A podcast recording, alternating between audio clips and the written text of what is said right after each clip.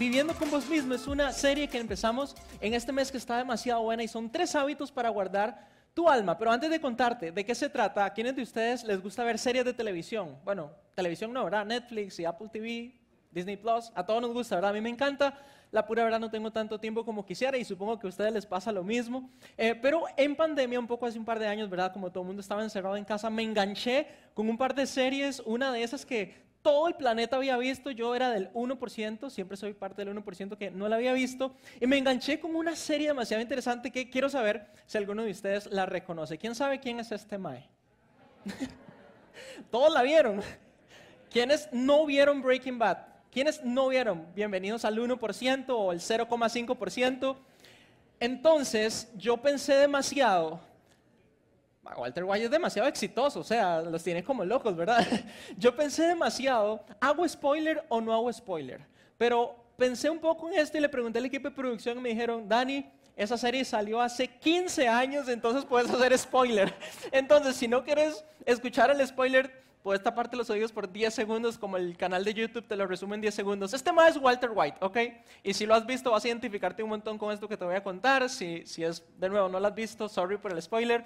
Pero tengo dos fotos de él porque la historia, literalmente el título de la serie es Breaking Bad, que significa un poco como corromperse, como ir empeorando, volviéndose malo, ¿verdad? Y de hecho, el primer síntoma de un hombre cuando se pone malo, Herbalife para... No, mentira, es broma, es broma. Se le cambia el semblante, se dejan el candado. No, perdón para todos los que nada, no dije nada. El punto es, el punto es que la serie se trata exactamente de cómo Walter White, un profesor de química, eh, otra vez iba a hacer un chiste con profes de química, me recuerda mucho a mi profe de laboratorio, que era así como todo ñoñillo, ¿verdad? Bueno, él, que, era, que no mataba ni una mosca, se convierte en un antagonista de su propia vida. Es decir, la serie se trata de cómo un mae, frustrado con su vida, con su familia, con su economía, tiene la peor noticia que le pueden dar.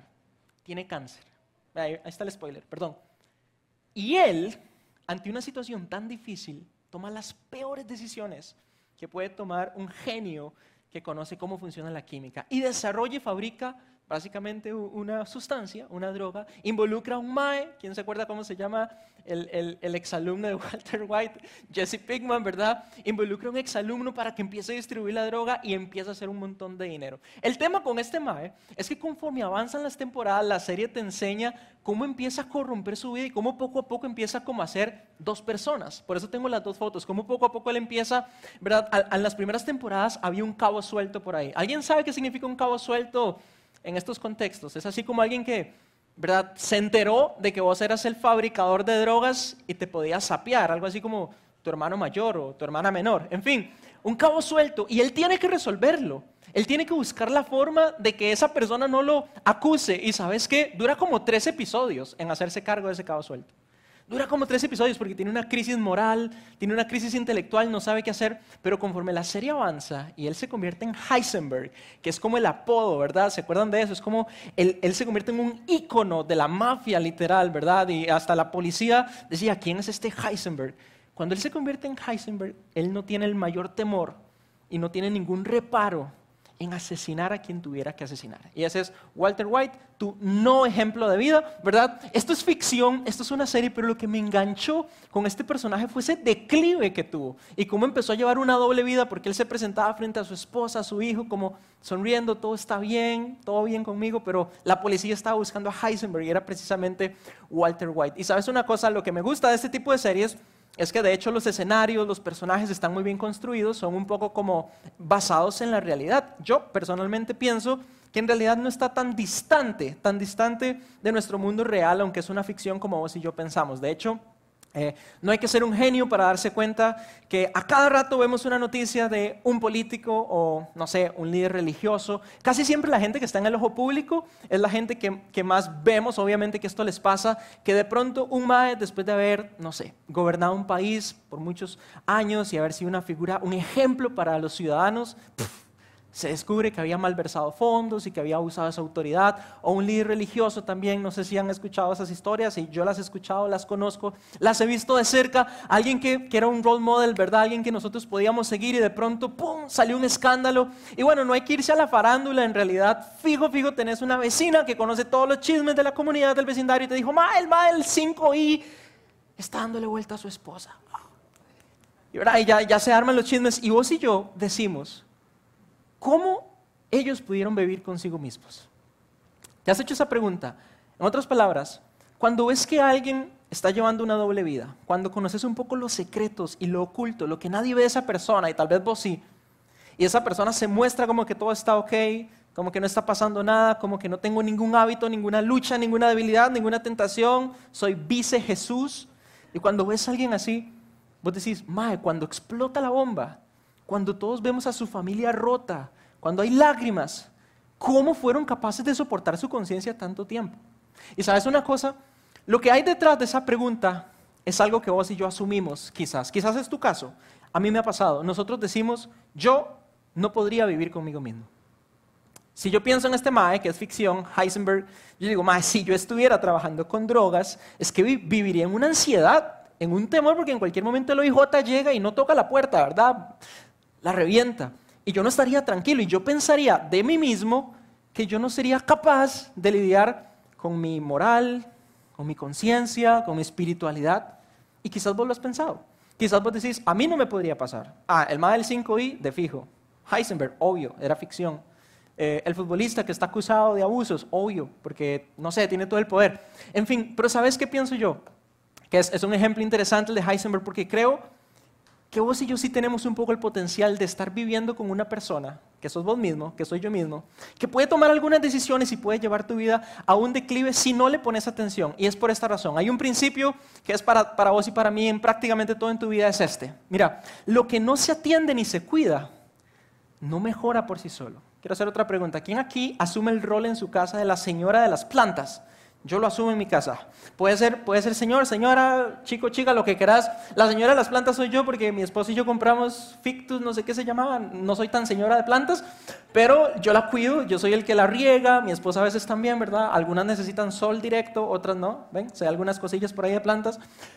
Pero si yo no la cuido, ella se marchita. Por eso todos los días tengo un ritual de ponerla a la ventana y luego la devuelvo porque yo quiero que esté en otro lado. El punto es que si tu matrimonio no lo cultivas, se puede apagar.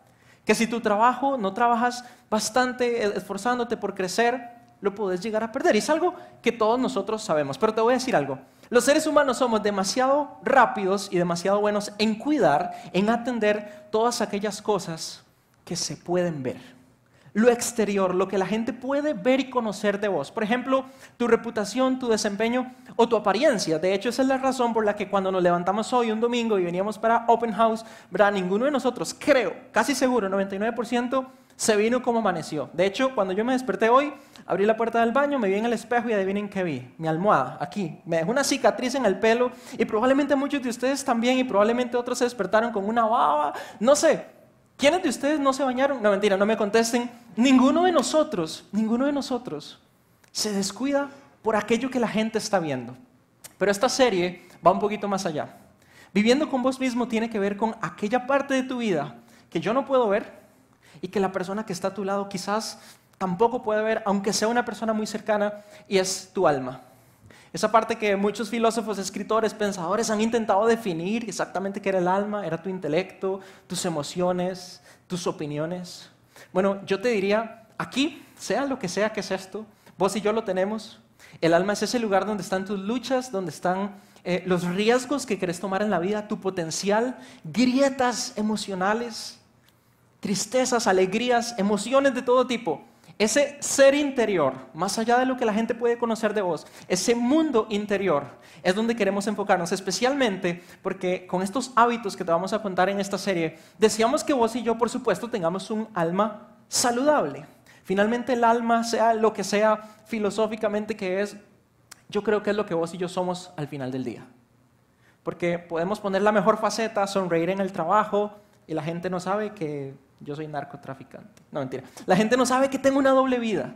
La gente no sabe, uy, ma, ese ma es el que da las charlas y tal vez no sabe que el sábado estaba con muchas ganas de matar al mae que me atravesó el carro, ¿verdad? En fin, queremos un alma saludable. Y te voy a decir por qué. La salud de tu alma determina tu potencial duplicidad. Sé que duplicidad no es una palabra, ¿verdad?, del día a día, que, pero hoy es domingo, entonces la podemos usar, no mentira. Significa esa capacidad que tenés de ser dos personas de ser doble, demostrarle a tu esposa, a tus hijos, a tus papás, a tus compañeros de trabajo, alguien que querés que la gente crea que sos, pero realmente estás ampliando una brecha entre lo que mostrás y lo que en verdad sos. Es esa capacidad que a veces termina con una crítica cuando alguien le dice a otra persona, qué hipócrita, qué hipócrita que fuiste, ¿verdad? Porque toda la vida mostraste otra cosa y realmente eras otra persona. La salud de tu alma determina tu potencial duplicidad. Y un alma saludable, si vos te has esforzado por esto y vos decís, yo quiero que mi mundo interior esté saludable, te habrás dado cuenta que es muy poco tolerante a la duplicidad. Es decir, cuando vos y yo decimos, cuando vos y yo vemos una alerta y nos damos cuenta que algo en nuestra vida nos está llevando a extender esa brecha entre lo que mostramos a las personas y lo que somos, nosotros no lo queremos tolerar si estamos atendiendo y si estamos cuidando nuestra alma. De hecho, un alma saludable va a procurar cerrar esa brecha. Es decir, cuando yo veo que estoy adquiriendo alguna práctica, algún hábito, alguna relación, algún pensamiento, cualquiera de esas cosas que eventualmente tiene el potencial de llevar mi vida a un declive, si tengo alma saludable, un interior saludable, voy a intentar cerrar esa brecha en lugar de negociarla. Porque cada vez que vos y yo intentamos negociar un poco con vos, con vos mismo, cuando vos negocias con vos mismo, cuando yo negocio conmigo mismo y digo, si lo hago una vez, solo es una, nadie se va a dar cuenta si hago algo y no se entera esta persona en específico, no le va a doler y no va a ser un problema. Si no me descubre el Ministerio de Hacienda porque es una zona gris, ¿han visto las zonas grises del Ministerio de Hacienda? Todavía estoy intentando zafar. No, mentira. Eso es lo que nos pasa a los seres humanos. Negociamos un poco con algunas prácticas, algunos hábitos que tenemos que eventualmente, aunque no lo creas y aunque digas, no me podría pasar a mí, te podría pasar. La diferencia es que vos y yo probablemente, bueno, Creo que no vamos a salir en las noticias a menos que nos hayamos jalado semejante torta, pero te va a doler. El precio va a ser muy caro. Casi siempre tus seres queridos, las relaciones más cercanas van a estar sacrificadas, van a ser afectadas por eso. Y de hecho, si no atendemos y cuidamos nuestra alma, si no ponemos atención a cómo decidimos vivir en el interior, vos y yo tenemos el potencial de ser alguien que un día despreciaríamos y un día no reconoceríamos. Y yo creo, te soy honesto, que este slide es un poco fuerte. ¿Cómo así? ¿Cómo así que yo no reconocería quién soy? Bueno, te voy a contar algo. Hace muchos años yo crecí en iglesia y más allá de iglesia o no iglesia sucede en todo lado, pero en iglesia hay un poco la idea, o había o sigue habiendo un estigma un poco como de no vulnerabilidad, ¿verdad? Si vos tocas un instrumento, si vos cantás o das los anuncios o cualquier cosa, si sos cristiano, que nadie se entere de tus pecados. ¿Alguno de ustedes vivió eso algún momento? Solo me pasó a mí. Desde niño lo vi. Todo el mundo ocultaba sus prácticas, ocultaba sus deseos, sus luchas, y, la, y la gama es súper amplia.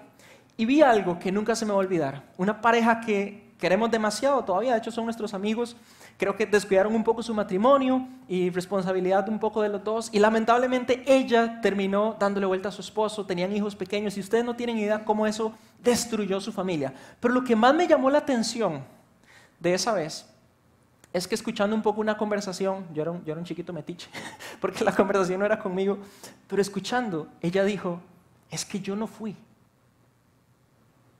Es que yo no fui. ¿Y sabes qué es lo que yo creo que ella estaba diciendo? no puedo creer que yo fui capaz de hacer algo que yo pensé que nunca iba a hacer. Y no sé si a vos te ha pasado, a mí me ha pasado. De hecho, no te lo voy a contar, ya aquí pararon los chismes, pero hay un par de cosas que he hecho en mi vida que yo dije, jamás pensé que yo podía llegar a hacer eso. Y cuando lo ves en un político, cuando lo ves en, un pastor o lo ves en alguien que era famoso, vos decís, my, qué mal right, ¿verdad? y lo criticamos y lo despreciamos, pero finalmente vos y yo tenemos la oportunidad, la no buena oportunidad o el potencial de llevar nuestra vida a un declive si no tomamos algunos hábitos o algunas acciones. La diferencia entre una persona que lamentablemente experimenta este tipo de situaciones y una persona que lo evitó radica en la acción que tomó y los hábitos diarios que tomó para cuidar su alma. Por eso quiero compartirte el primer hábito que está eh, en la carta de Romanos, que es una carta que Pablo escribe para los ciudadanos eh, de Roma, que son cristianos, y para los judíos que también están en Roma. En esta carta eh, vamos a encontrar el hábito número uno para cuidar nuestra alma y es demasiado chiva porque Pablo agarra, estamos en el capítulo 12, y Pablo Pablo agarra 11 capítulos de tu Biblia y él le dice a la gente un montón de cosas, pero le dice, para que ustedes puedan ser aceptados por Dios, tienen que tener fe en Jesucristo. Bueno, les dice un montón de cosas más, pero les dice ustedes tienen que tener fe en Jesucristo para que puedan ser aceptados por Dios. Y después, a partir del capítulo 12, Pablo explica cómo se ve eso, con qué me como eso, ¿verdad? ¿Cómo, cómo funciona la fe en Jesucristo. Y Pablo apunta la conducta cristiana. Entonces, esto te va a interesar un montón. Él nos dice, por tanto, después de haberles compartido un montón de cosas, hermanos, les ruego por las misericordias de Dios Solo quiero hacer una pregunta porque sí, ¿alguien sabe lo que sigue después de este texto? ¿Alguien lo recuerda? Es bien extraño. Entonces quiero explicarte algo bien rápido. Primero, Pablo dice, te ruego. ¿Y sabes qué hace alguien cuando ruega? Implora. Alguien levanta la mano y dice, hey, suave, deja los frijoles que dejaste prendidos en la casa un segundo y préstame atención. Lo que te voy a decir es muy importante. Te suplico que no te lo perdas. Y Pablo dice, y quiero que cuando escuches lo que te voy a decir, tengas en tu mente la misericordia de Dios. Misericordia significa que Dios vio tu miseria y la mía, mi desdicha y la puso en su corazón. Tuvo, compasión de tu vida y de mi vida. Entonces, lo que te voy a decir no es porque Dios está enojado, no es porque Dios te quiere castigar, no es porque Dios eh, quiere hacer sufrir a la gente, porque te va a sonar muy extraño, sino por la misericordia de Dios, por todo lo que Dios ha hecho. Y Pablo les dice, les pido, presenten sus cuerpos como sacrificio vivo. ¿What? ¿Y cómo se come eso otra vez? De hecho, no sé si alguien detesta que le saquen sangre. Yo detesto que me saquen sangre, es de las peores cosas que me pueden hacer. Y cuando leo cuerpo y leo sacrificio, digo, madre, no, suave, eso de seguir a Jesús ya no me cuadra tanto. Pero quiero explicarte un poquito esto, porque sí, a la luz del 2023 en español suena como, ma, explíqueme porque ya estoy a punto de, irme a otra iglesia. De hecho, Pablo lo que está diciendo es, presenten, ¿sabes qué significa? Que vos puedas ofrecer voluntariamente algo, que seas capaz de ceder algo de tu vida voluntariamente, que puedas disponerlo para Dios. Y cuando dice sus cuerpos, en el contexto que él habla, en realidad es un todo completo, está hablando de todo el ser humano. No solo el cuerpo, está hablando de la mente, del ser interior. Pero lo más interesante para mí es cuando él dice sacrificio vivo. Y esto te va a interesar un montón. Pablo, alguien que conocía demasiado la Biblia, tenía en mente al escribir esto que en realidad sí hubo un sacrificio literal. En la cultura de Pablo, en la época romana, o sea, del imperio romano, del mundo antiguo, la, la religión judía, estaban súper acostumbrados a una práctica, ¿verdad? Que vos y yo la veríamos y sería muy dolorosa porque agarraban algunos animales y los sacrificaban. Ellos morían, literalmente morían, los asesinaban. ¿Y sabes qué pasaba con ese animal?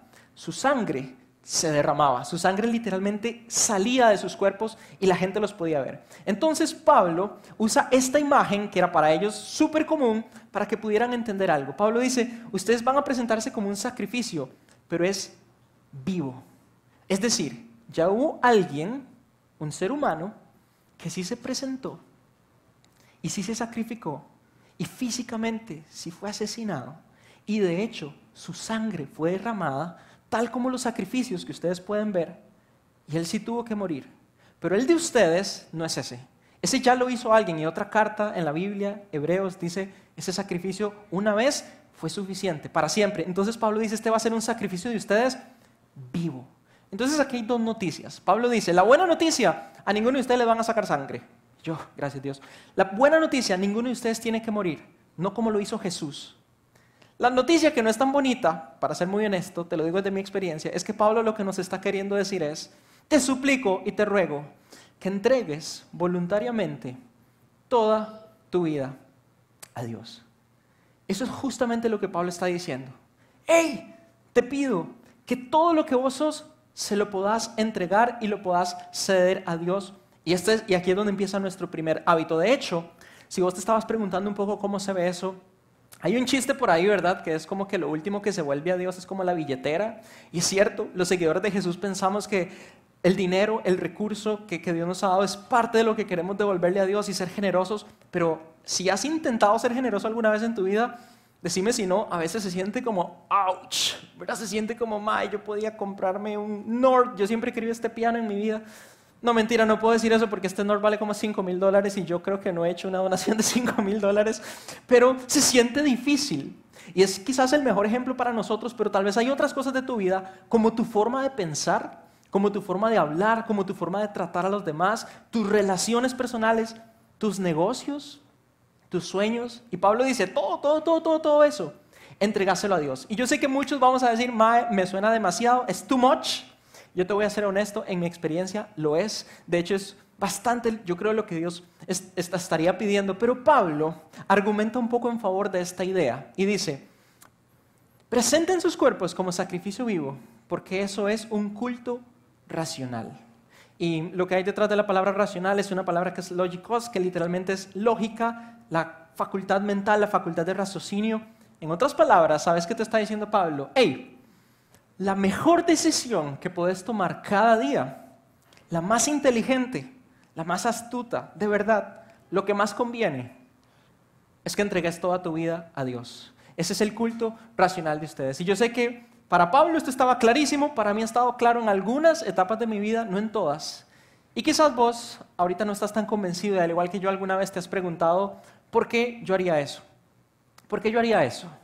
Explícame por qué yo entregaría mi, relación con mi esposa a Dios y qué significa. Explícame por qué yo entregaría mi dinero, mis recursos a Dios, mi tiempo, que no tengo tiempo para terminar de ver Breaking Bad. Quiero terminar de ver qué pasó con Heisenberg. ¿por qué yo le daría mi tiempo a Dios? Y si te lo estás preguntando, yo quiero darte dos respuestas hoy, una personal y otra que tiene Pablo. La personal yo te diría, en mi experiencia primero, Dios es un buen padre. Esa ha sido mi experiencia. Y ahí te lo puedo resumir en dos palabras. Bueno es alguien que de verdad busca amarte. Eso significa no te quiere hacer sufrir por gusto, por placer. De hecho, te cuida. De hecho, quiere que estés súper saludable. De hecho, está buscando la manera en que lo puedas conocer a Él. Él te quiere conocer. Pero además es un padre. Ahora preguntaron quiénes son mamás y Ariana salió, ¿verdad? Toda orgullosa. Yo no puedo hacer eso. Pero ¿Quiénes son papás? ¿Quiénes son papás? ¿Y quiénes son mamás también? Todos ustedes, con una mínima sensación de decencia por humanidad, con una mínima, un mínimo sensibilidad de amor, sabrán que los hijos, el vínculo que hay con un hijo, es probablemente el vínculo más fuerte por el cual te atreverías quizás a renunciar a muchas cosas en tu vida. ¿Sí o no? Bueno, cuando yo digo Dios es un buen padre, lo que estoy diciendo es que no es Zeus, otra vez siempre doy ese ejemplo, que está ahí enojado a punto de quemarte si te equivocas. No. De hecho, Él está atento. De hecho, lo que está esperando es que aceptes una invitación de entregarle tu vida, porque Él tiene planes buenísimos, te conoce, y ese es mi otro argumento. Yo creo que Dios está posicionado de tal forma que Él sabe, solo vos y Él saben, tus debilidades, tus luchas, tus emociones, tus tristezas, tu potencial, tu capacidad, tu vulnerabilidad, tus grietas emocionales. Dios sabe y conoce tu personalidad. Sabe con quién vas a funcionar súper bien y a quién vas a querer matar, igual que Heisenberg. Yo creo que Dios está posicionado para ser el mejor orquestador de nuestra vida, pero esa es solo mi respuesta. Esa es solo mi experiencia personal. Pero sabes algo, Pablo en esa carta a los romanos tenía un argumento para mí bastante interesante, bastante importante para vos y para mí con que nos identificamos. Y Pablo unas líneas antes les había dicho esto, hey, ¿por qué van a hacer esto? ¿Por qué lo harían? Y Pablo decía, no dejen, mira qué interesante, no dejen que ninguna parte de su cuerpo se convierta en un instrumento del mal para servir al pecado. Y quiero hacer una pausa en este texto. Recuerda, tu cuerpo es todo tu ser. Es, es una forma en la que ellos escribían. Pablo dice, no permitas que ningún área de tu vida, ninguna esfera de tu vida se convierta en un instrumento del mal para servir al pecado. Y cuando vos, si sos un poco geek, como yo, que me gusta mucho estudiar ahí, escarbar en las escrituras, cuando Pablo dice el pecado, no está hablando de algo, porque vos puedes señalar un pecado, lo que para vos y para mí sería algo que no está ok, ¿verdad? Pablo lo, lo ilustra como alguien, Pablo dice, imagínate al pecado como alguien que puede, que tiene como vida propia, ¿verdad? Y yo no sé si te ha pasado, a mí me ha pasado, no tenés que asentir ni, responder a esta pregunta, pero te ha pasado que has hecho algo que no querías hacer. Como cuando yo quería amar a mi esposa, ser paciente con ella y lo que fui fui grosero. ¿Te ha pasado que a veces querías controlar más bien tus emociones, quizás más bien querías usarla en tu favor para reconciliar alguna relación por ahí y terminaste explotado implosionando, explotando, siendo, gritando, ofendiendo. Un poco eso es lo que describe Pablo, el pecado, lo ilustra como alguien, es muy interesante porque estoy viviendo conmigo mismo, pero parece que hay otro mae ahí. ¿Qué carajos pasa conmigo? Y de hecho Pablo mismo lo decía en esa carta, decía, no sé qué pasa, lo que quiero hacer no lo hago y termino haciendo lo que no quiero hacer. Y esa es la historia tuya y esa es la historia mía. Y Pablo dice, hay dos opciones, o decidís voluntariamente entregar toda tu vida a Dios, o probablemente vas a tener que luchar para que tu vida no sirva a otro amo. Pablo lo describe como un amo. Y si yo tuviera que resumir en una palabra, sé que eso es difícil porque el pecado es súper amplio, pero si tuviera que resumir en una palabra lo que dijo Jesús, lo que muestra un poco la Biblia y lo que decía Pablo acerca de cómo se ve el pecado en tu vida y en mi vida, sería con esta palabra. Ego, egoísmo. ¿Sabes por qué? Porque se opone así, se opone totalmente a ese diseño de Dios perfecto para los seres humanos de vivir uno para otro. De hecho, pecar significa errar al blanco. ¿Sabes qué significa eso? Que si Dios dijo, yo diseñé así la vida, está perfecta, está armoniosa, les va a ir súper bien, todo va a salir excelente, y los seres humanos intentamos hacerlo de otra manera, erramos al blanco, no era el diseño que Dios tenía, y eso es finalmente el pecado, errar al blanco, ¿verdad? Estamos un poco como atravesándonos a las formas, a los diseños que Dios tiene, y el egoísmo es precisamente errar al blanco, porque, ayúdame con esto, Jesús dijo, la ley la voy a resumir en dos, en dos frases. La primera era amar a Dios con todo tu ser. ¿Y cuál era la segunda? Amar a tu prójimo. Amar a tu prójimo. O sea, la persona que está a tu lado, un poco cómo funciona la vida siguiendo a Jesús es, la persona que está a tu lado, próxima, tu prójimo, la vas a tratar, vas a pensar en ella, vas a priorizarla como lo harías con vos mismo. Que hoy te levantaste y no dejaste que la cicatriz de la almohada todo el mundo viera que te quedaste dormido, te alistaste, invertís tiempo, dinero en tu vida, te compras un montón de cosas. Cuando te duele algo, inmediatamente buscas sanarte. Bueno, ese nivel de amor es el que Jesús dijo, así es como funcionamos, vamos a ir el uno por el otro. Y el egoísmo es precisamente lo que te dice lo contrario. El egoísmo te dice un poco, mis apetitos van a ir primero, a expensas de lo que te cueste a vos. No me importa si tengo que mentir, no me importa si tengo que engañar, no me importa lo que pase con tu vida, voy a salvaguardarme a mí. Yo primero, ¿ok? Y Pablo dice, no vivan así, no vivan así, les ruego. Recuerdan, era como una invitación, como una exhortación, Pablo decía, no vivan así, al contrario, al contrario. Ofrezcan, y esta es la recomendación, este es el hábito que Pablo nos está dando, ofrezcan su vida a Dios como quienes han vuelto de la muerte a la vida. Y otra vez usa estos términos, presentando los miembros de su cuerpo, toda su vida, todas las áreas de su vida, como instrumentos de justicia. En otras palabras, Pablo dice, quiero invitarte a algo. Quiero invitarte a que consideres tu tiempo, tus manos, a qué te dedicas, en qué trabajas, eso. Tus pies, a dónde vas, cuáles son los planes que tenés, tu camino, tus relaciones, tu familia, tus negocios, tus oportunidades, tus logros. Pablo dice, los miembros de tu cuerpo, todo lo que sos, en favor de la agenda de Dios. Porque la agenda de Dios es justicia. De hecho, justamente lo que Dios no quiere es que tu vida y mi vida un día tenga el título de Breaking Bad. Justamente lo que Dios tiene en su agenda es que podamos llevar una vida con un alma saludable que busque ser íntegra, que busque ser una, que en el momento que vea que hay una brecha entre la persona que dejo que los demás vean y la vida que estoy llevando en lo privado y en lo secreto, Dios quiere que esa brecha se cierre y que estés totalmente saludable. Mira lo que dice el siguiente slide. Así el pecado, y esto es interesantísimo porque Pablo da un poco una recompensa para los que se estaban preguntando por qué lo haría. Así el pecado no tendrá dominio sobre ustedes. Si te acuerdas que te conté, Pablo personifica el pecado y él está diciendo así, este Señor, el pecado, no va a gobernar sobre ustedes. Así, cada vez que ustedes tenían deseos de hacer algo que los iba a destruir, que vos y yo sabemos que al final del día nos vamos a arrepentir de eso y que al final del día va a lastimar a nuestros seres más queridos, no lo van a hacer.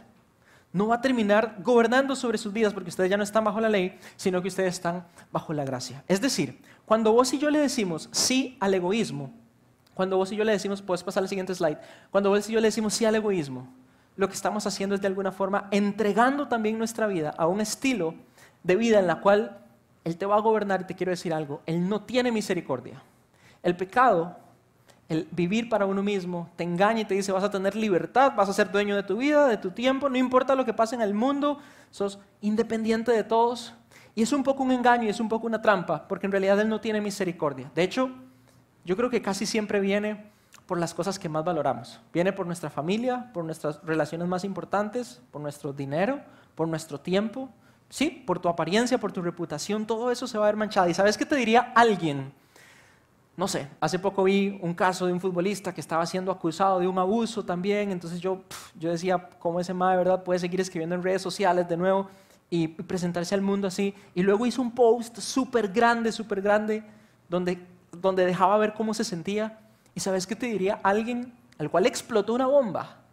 Alguien que no tuvo la, prevención del caso, sino que dejó llevarse por pasiones, por egoísmo, por sus pecados, por sus debilidades. Y un día le estalló la vida. Y un día perdió las relaciones más importantes y perdió todo lo que valoraba. ¿Y sabes qué te diría alguien así?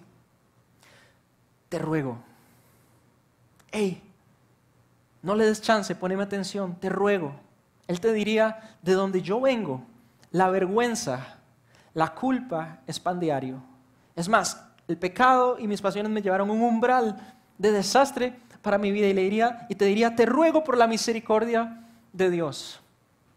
Justo como Pablo dice. Y Pablo termina su idea diciendo algo muy interesante. No se amolden, dice finalmente, a los criterios de este mundo. Cuando dice mundo se refiere como un tiempo donde la injusticia gobierna, la maldad gobierna y él dice, no se amolden a los criterios de la injusticia, de la maldad, del pecado. Al contrario, Déjense transformar, y aquí es donde está la clave de nuestro hábito. Tu apariencia va a estar genial, pero esta serie apunta a tu ser interior. Y Pablo dice, renueven su interior. Peinate como quieras. Herbalife, por si te estabas corrompiendo y eran los más que estabas perdiendo pelo, todo bien. Renueven su interior. Porque cuando vos y yo entregamos nuestra vida a Dios, estamos renovando precisamente nuestro interior. Y aquí viene para mí la parte espectacular de la vida práctica. Pablo dice, de tal manera que sepan apreciar lo que Dios quiere. Otra versión dice, de tal manera que van a descubrir cuál es la voluntad de Dios. Y de nuevo, vos y yo vamos a estar en una Y casi todos los días de nuestra vida. ¿Qué hago? ¿Qué decisión debo tomar? Y Pablo dice, si vos y yo tenemos el hábito de entregar nuestra vida a Dios voluntariamente, vamos a descubrir, apreciar, vamos a conocer lo que Dios quiere. Y aquí viene la descripción de Pablo de esa voluntad de Dios. Es buena, es agradable y es perfecta. Y quiero hacer una reflexión súper rápida de algo. Si tenés miedo de entregar tu vida a Dios, yo digo miedo, pero hay muchas otras emociones de por, de por medio. Miedo, medio, perdón, el trabalenguas. Si te asusta y te espanta entregar tu vida a Dios, yo te digo algo con mucho cariño, mucho respeto porque me lo digo a mí mismo. Quizás todavía no hemos conocido bien a Dios. Porque la voluntad de Dios es buena para vos, es agradable, es armoniosa, es perfecta, tiene el diseño perfecto. ¿Sabes qué debería espantarte? Debería espantarte entregar tu vida al egoísmo, al pecado. Porque ese amo, como lo describía Pablo, como un ser viviente un poco, no va a tener misericordia de vos.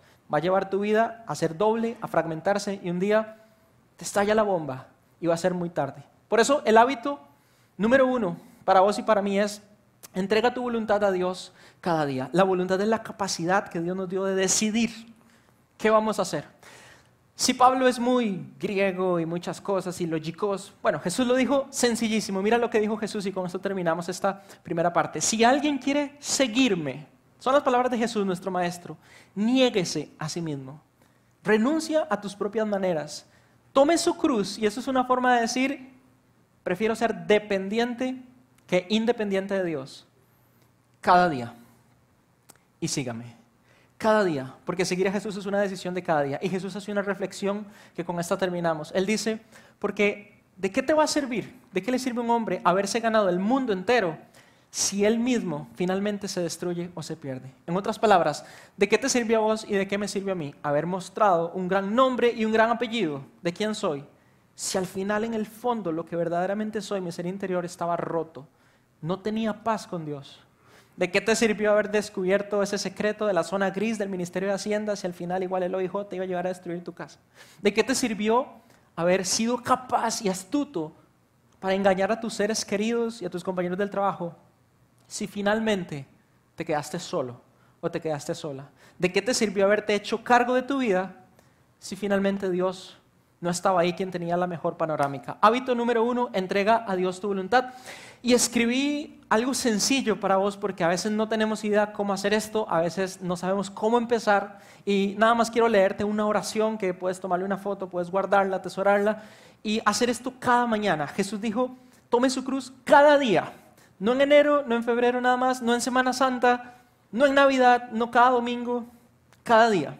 Y básicamente lo que te invito es que puedas levantarte cada mañana y adoptes este hábito, decirle a Dios, Padre, te entrego mi ser, rindo mis manos, lo que yo hago, rindo mi mente, todo lo que yo pienso, de todo lo que pueda pensar, mi camino, mis pensamientos que conoces, mis deseos, ofrezco mis sueños, todo lo que vos sabes que yo quiero alcanzar, mis capacidades, mis talentos y mis oportunidades. Lo rindo todo, lo dispongo todo para que hagas tu voluntad en mi vida a través de todo esto. Finalmente, quiero cerrar esta primera parte de esta serie viviendo con vos mismo, recordándote lo importante de este hábito. Según lo que Pablo dijo, número uno, el pecado no tiene que ser, no es más tu Señor, tu amo, no es más esa cosa que ni sabemos explicar que nos obliga a hacer aquellas cosas que nos lastiman y lastiman a otros. Ya no tiene que ser así. De hecho, puedes vivir entregando tu vida a Dios y ya no tiene que ser así. Y número dos, Pablo decía, así ustedes van a descubrir cuál es la voluntad de Dios. Cuando vos y yo hacemos esto cada día, nos levantamos en la mañana y lo primero que hacemos, o muy pronto lo que hacemos es decirle a Dios, te entrego todo lo que yo soy. Definitivamente Dios se va a hacer cargo de todo lo que vos sos, te va a acompañar porque, vos, porque Dios va a responder esa oración y vas a poder tener mucho más claridad, vas a ser mucho más sensible y se va a agudizar tu capacidad de entender qué debo hacer cada día cómo debo vivir cada uno de mis días. Punto y seguido. Nos vemos la próxima semana con la segunda parte de Viviendo con vos mismos. No se lo pierdan, está demasiado buena esta serie con el hábito número dos. Déjame orar y lo que le vamos a pedir a Dios es muy sencillo. Dame la gracia, dame la valentía y el coraje y la humildad para entregarte toda mi vida. Acompáñame y cerramos con esta oración. Padre, quiero darte gracias por este domingo, quiero darte gracias por la oportunidad primero de aprender, la oportunidad de reírnos, de, reunirnos nosotros en Open House y sobre todo por retarnos, por darnos prácticas bíblicas, literalmente espirituales, que finalmente van a hacer que nuestra vida encuentre el diseño perfecto y que no, y que no esté errando al blanco, sino que encuentre el diseño armonioso, perfecto, que trae salud a la vida, que trae paz a la vida, que trae alegría a la vida, que trae todos los frutos de vivir siguiéndote. Te quiero pedir humildad, te quiero pedir gracia, coraje y valentía para todos nosotros que a veces queremos hacernos cargo de nuestra vida y a veces queremos tomar algunas decisiones y sabemos que a la larga negociar con esa doble vida y, no ser honestos frente a vos finalmente nos va a llevar a un desastre y nos va a doler muchísimo. Por eso te ruego que nos des esas capacidades para seguirte y para amarte en medio de nuestra vida cotidiana. En el nombre de Jesús oramos. Amén.